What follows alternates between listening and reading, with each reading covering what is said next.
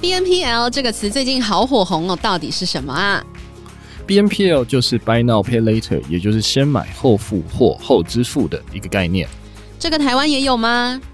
有，其实台湾早就有相同的服务了。中租零卡已经营运超过二十年，从早期的分期付款扩充到现金的先买后付，二十年来累积线上加线下超过两百万的会员，也是 Momo 购物、特利屋等大型通路指定合作的金流。全国拥有四万家合作的实体门市，还有网络电商。中租零卡不是只有后支付，也是市场唯一同时满足大额分期及小额支付的金流业者。后疫情时代，无接触支付已经是趋势。点击资讯栏链接或上网搜寻中租零卡特约商，免装机、免年费，再送微电商平台，名额有限，立即行动。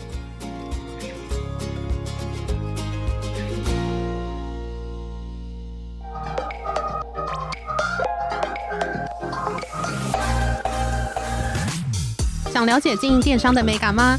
让各界电商领域专家把最精华的实战经验说给你听。电商原来是这样，陪你一起创造巨额营收。大家好，我是林科威，我是一方。今天很高兴邀请到零一零科技的创办人 Wen 黄世文来到我们的节目，跟我们分享零一零科技推出的健康零一零、法律零一零很多的平台，然后再介绍不管是法律还有健康的知识。我们欢迎 Wen。嗨，大家好，我是 Wen 黄世文。第一题就想要请问介绍一下自己，还有就是介绍一下零一零科技以及健康零一零和法律零一零。是，好，那我们零一零科技其实是一个专注于对接一般民众跟专业人士的一个平台，这样是。那所以我们首先一开始有一个这个法律零一零这样子的一个法律的一个平台，就是我们透过在网络上去写很多这些法律的知识文章，然后当如果民众有一些相关的法律问题的时候，他可以直接。看到这些文章，那如果说有进一步他比较不理解的地方，那我们有一个免费咨询的按钮，他按下去以后，他就可以跟专业的法律人士去沟通。这样，那我们后续也会协助去对接到这个律师事务所，可以来做这些法律的服务。这样，嗯，那另外在健康零一零呢，就是主要是传递一些健康的知识。那我们这个平台上面有几十位的这样子的一个专业的，包含像医师啊、中医师、呃、健身教练、营养师等等这样的专业人士。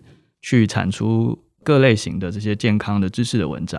那如果当民众有健康的问题的时候，他也可以在这个网站上得到他想要的解答。了解。因为我一直很好奇问，就是你好像听在聊天过程，你有说，就是你在做法律零一零的时候，所以你是有法律或法务相关的背景？哦，没有没有，也算是有啦。就是我大学一开始本来是念台大法律系，是，然后结果后来就是因为兴趣比较不合吧，所以后来就转去比较念资工相关的。对，那后来出国也是念这个资工相关的，但是绕了一圈回来，就是 因为可能法律的朋友比较多，所以最后回到台湾来创业。一开始也是做法律相关的事情，这样子。好，哎、欸，那做法律零一零的时候，有跟就是相关的，就是比如说律师或者律师朋友咨询，就是他们的一些需求吗？嗯、我想，其实法律产业的确是是相对比较保守的，所以说，其实在网络上，其实能够去好好的呈现法律相关的资讯，或是一般的律师想要透过网络。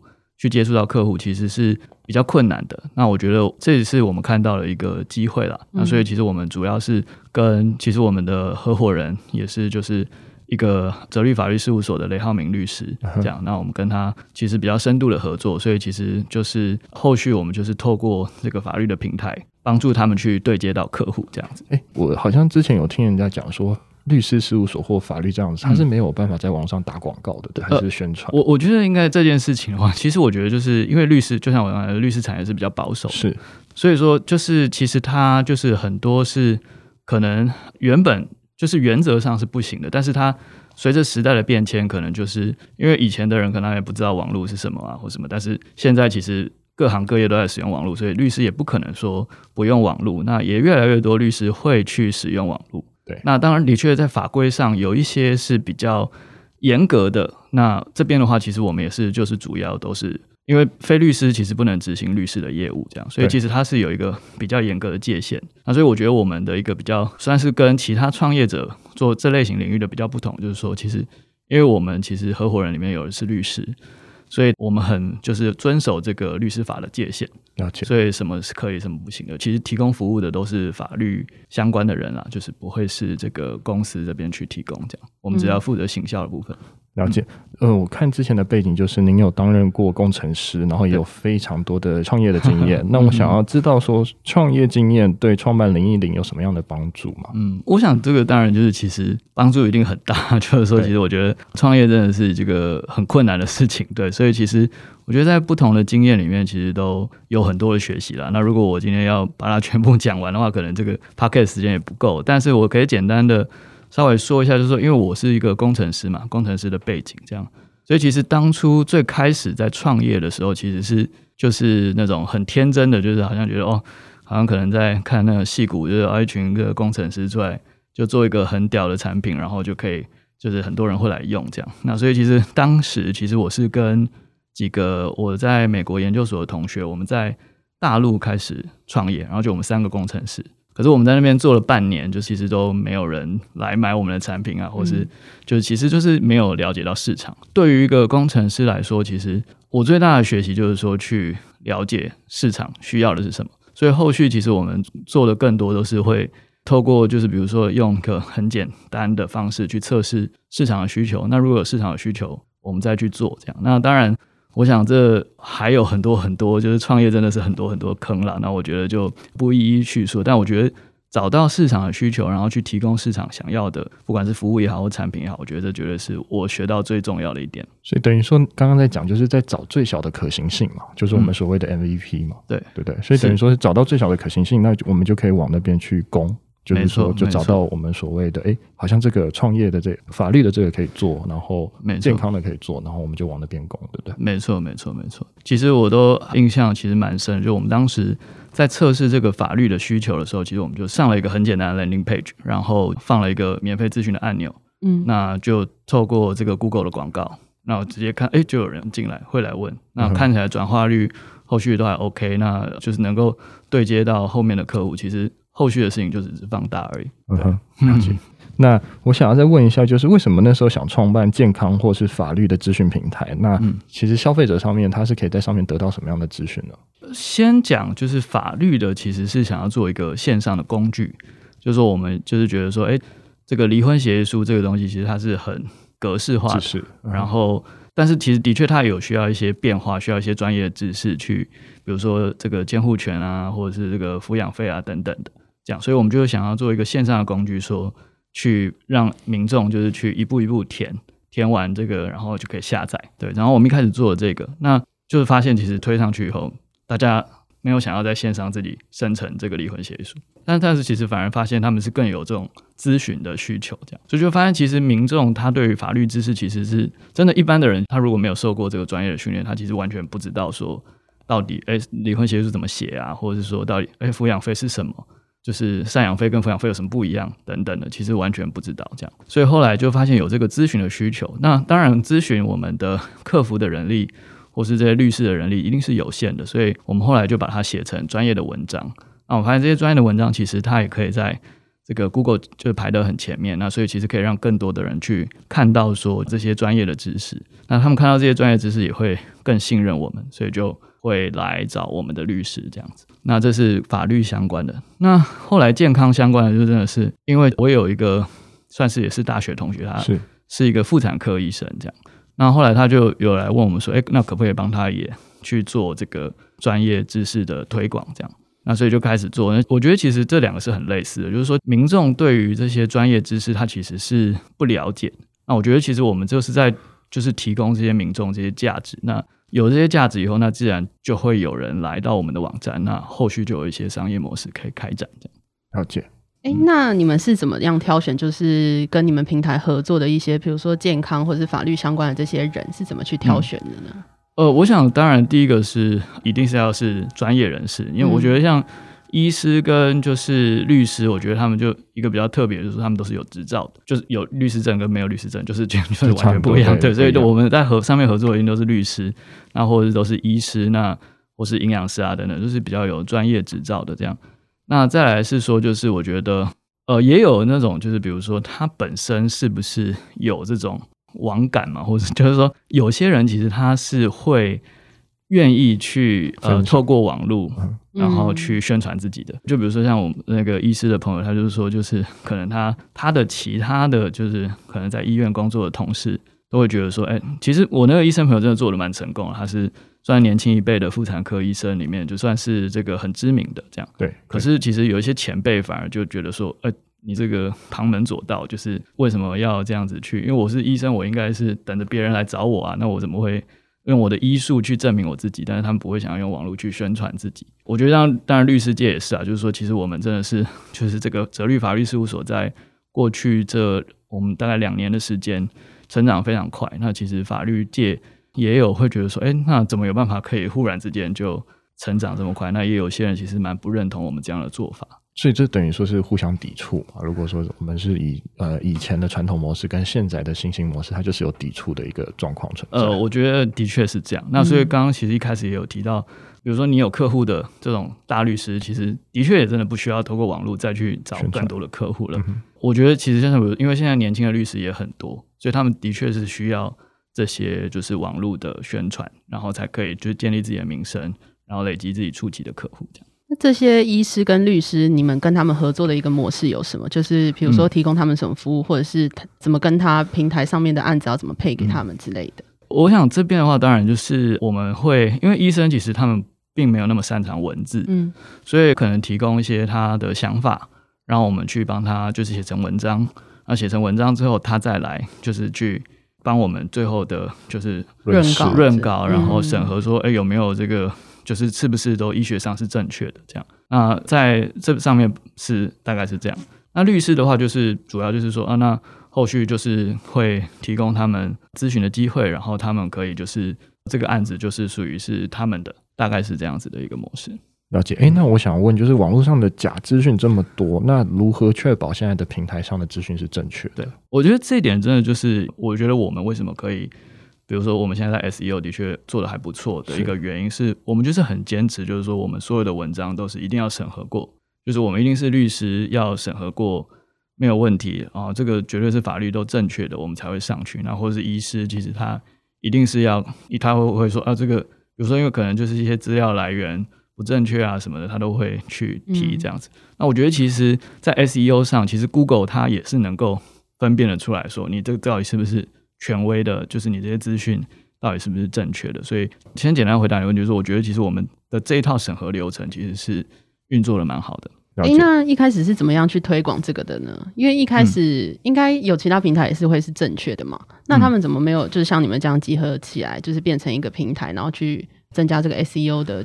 排行呢？其实我觉得 SEO 这件事情，它说起来好像很简单，是，但是确实又很难。就 就我觉得这件事情，其实我我们也是大概是在去年的时候比较摸索出这一个做法。就是我觉得它道理好像很简单，嗯，就是那些建外链啊，什么就是把这个文章写好啊，然后这个使用者数据啊等等。但是其实你要坚持的去做到，其实不容易。这样，那我觉得其实台湾的这些网络业，其实我觉得。说实在话，SEO 的程度跟比如说美国好了比起来，真的还有一段蛮大的差距。这样，所以我觉得其实还有蛮多的机会的。我们现在看，其实就是我们自己，不管是在法律领域或健康领域，其实做起来都蛮快的。那你们那时候是做了哪些事情呢？嗯，有几个可能比较关键的。第一个就是，当然就是就是使用者的停留时间是很重要。有些人可能会觉得说，尤其在传统上的 SEO，可能觉得说，哦，我文章越多就越好，反正。点击越多就越好，但是其实现在 Google 已经不是只看这个，他看更多的是到底你的使用者体验是怎么样。所以这个这件事情就变成说，那你的文章一定要好，就你一定要是好文章，那就是使用者才会想要停留久一点嘛。所以其实其实我觉得文章本身的品质是很重要的。然后还有一点，我觉得其实也是蛮幸运的是，我们有一个去年疫情的期间，然后有一个工程师他刚好从美国回来，然后他带给我们一个蛮新的技术，这样。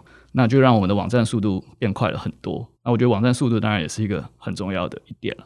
那最后就是建外链，就是可能持续的，然后 把你的文章投稿到其他的地方啊，然后跟不同的网站合作啊，去建外链。我觉得这三个是比较基本的，对。但是其实大家都知道，嗯、但是就是你要怎么去做到，其实就真的也没有那么容易啦，对。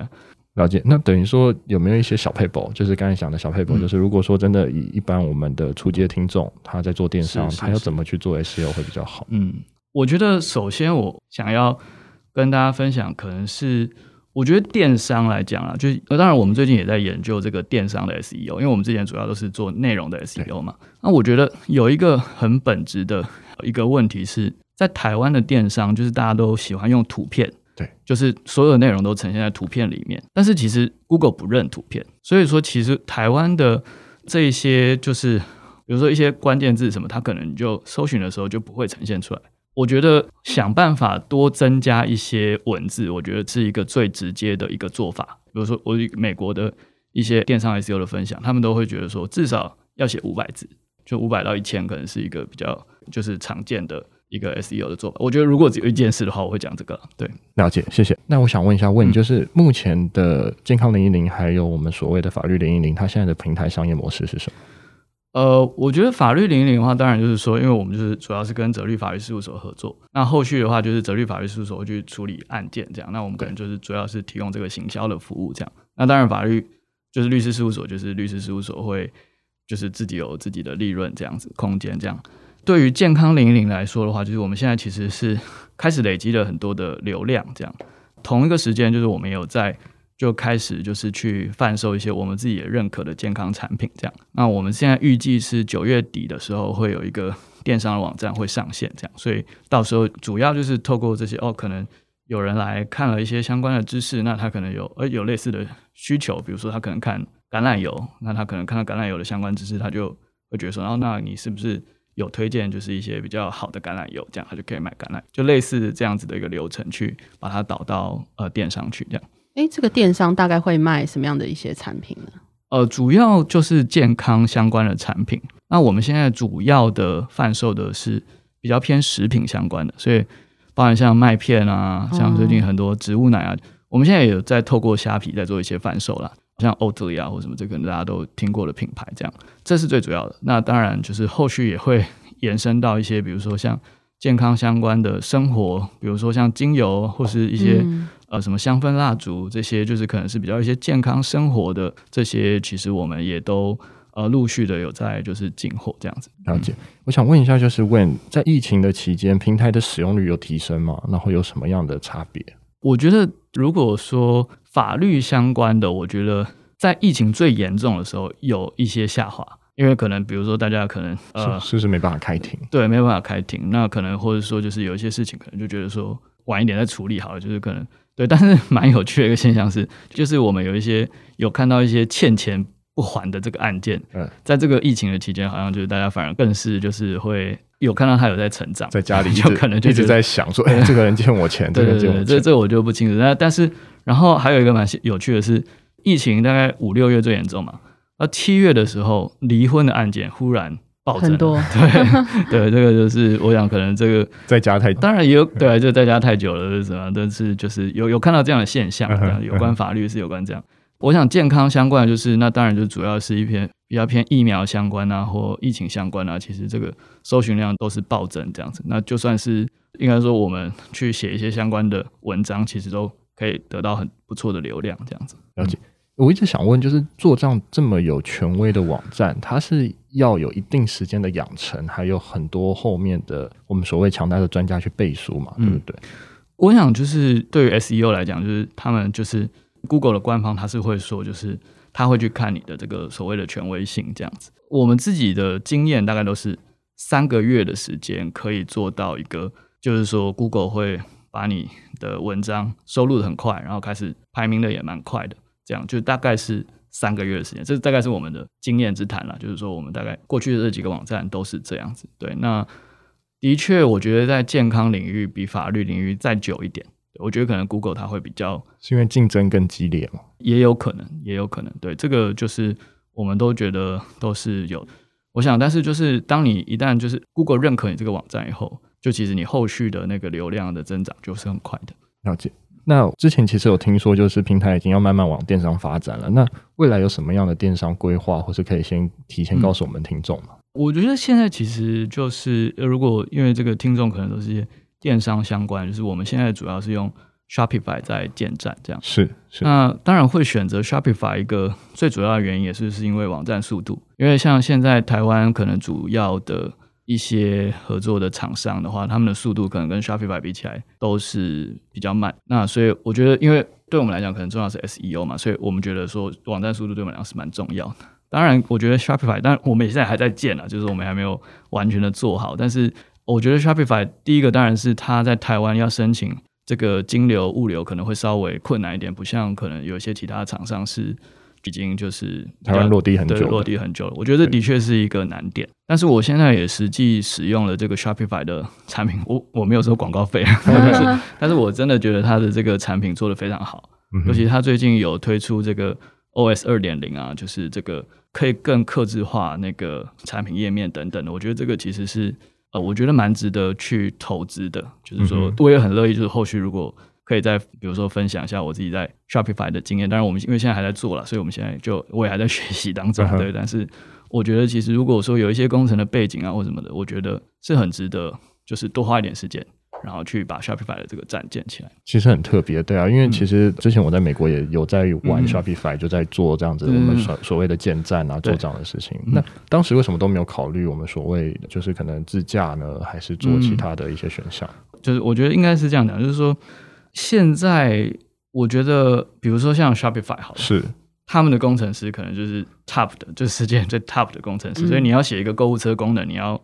超过它，其实我觉得很难，不大可能。对啊，就是它的速度的优化，然后还有整个那个 UX 的体验，其实就我个人认为，现在没有什么道理去自己建一个电商网站了。就是尤其就是要处理那个金流啊、加密啊等等的，我觉得现在创业者应该没有。必要再花这个时间，我觉得这个时代已经变了。对，嗯，了解。那节目的最后，听众如果想要找到你们的话，应该怎么找你们呢？OK，那所以当然在 Google 上面搜“健康零一零”就可以找到我们。那当然也可以就是打这个 health 零一零点 tw，就是可以去直接到我们的网站。那这个主主要就是。呃，我们的这个健康知识的网站，了解。那今天非常高兴邀请到零一零科技的创办人 Wayne 黄世文来到我们现场，来跟我们分享，不管是健康网站或是法律网站的一些加站知识，还有就是他的经营技巧。我们谢谢他，谢谢，谢谢，谢谢。